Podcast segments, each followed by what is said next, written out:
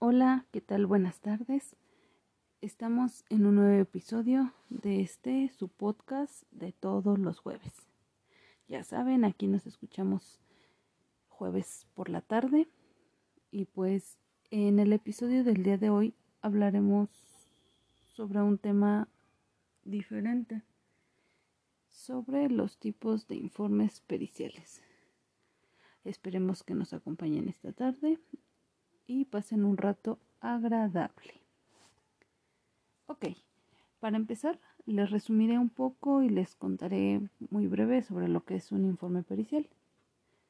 Em, es un documento que redacta un perito y donde se detallan los hechos y acontecimientos en una materia o caso determinado. El informe pericial sirve para ayudar en la resolución de conflictos, ya sea en la vía extrajudicial o judicial. Ok, eh, ya sabemos que estos dictámenes los realiza un profesional que disponga del título oficial correspondiente a la materia de estudio. No cualquiera puede realizar un dictamen, ¿ok?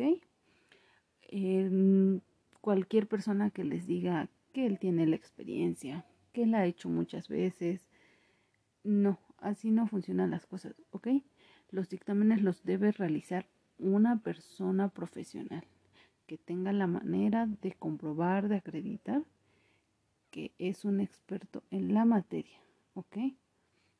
Bueno, este, sabemos que hay diferentes tipos de informes periciales, pero les hablaremos solo un poco de los más comunes, ¿ok? Número uno, informe pericial psicológico o pericia psicológica. Estos informes los elaboran los peritos psicólogos, evaluando diversas cuestiones de ámbitos diferentes. Número 2. Informe pericial en criminalística. Hay varios tipos de informes. Los más frecuentes son informes dactiloscópicos, de balística forense, físico-químicos y de biología forense. Número 3. Informe pericial económico o contable. Los peritos economistas pueden realizar informes periciales sobre gran cantidad de hechos. Número 4. Informe pericial médico. Estos peritos son licenciados o graduados en medicina y cirugía, además de que pueden haber realizado alguna especialidad. Número 6. Perdón, vamos en el número 5. Informe pericial social. Estos peritajes ayudan a que los miembros de la sociedad no se vean desfavorecidos por sus características personales. Ahora sí, vamos en el número 6, ¿ok? Informe pericial informático. Estos informes pueden versar sobre diferentes áreas. Número 7. Informe pericial odontológico. Los peritos odontológicos evalúan posibles problemas en el tratamiento bucodental que puedan ser constitutivo de negligencia odontológica. Y por último, el número 8. Informe pericial arquitecto. Suelen versar sobre problemas constructivos. Su objeto es determinar la causa de los daños y valoración económica de su reparación. Bueno, y en pocas y resumidas palabras, estos serían los tipos de informes periciales más comunes. En el siguiente episodio les contaremos un poco más a detalle sobre cada uno de ellos. ¿Ok?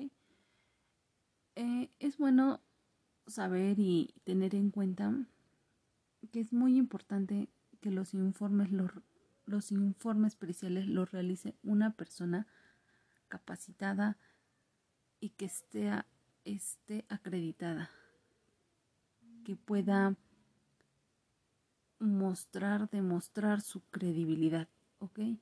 Los informes periciales son muy, muy importantes y deben de ser deben de ser objetivos y veraces. Cualquier negligencia puede traer grandes consecuencias. Y bueno, hasta aquí llegamos con el tema de hoy. y nos vemos en el siguiente, nos escuchamos en el siguiente podcast.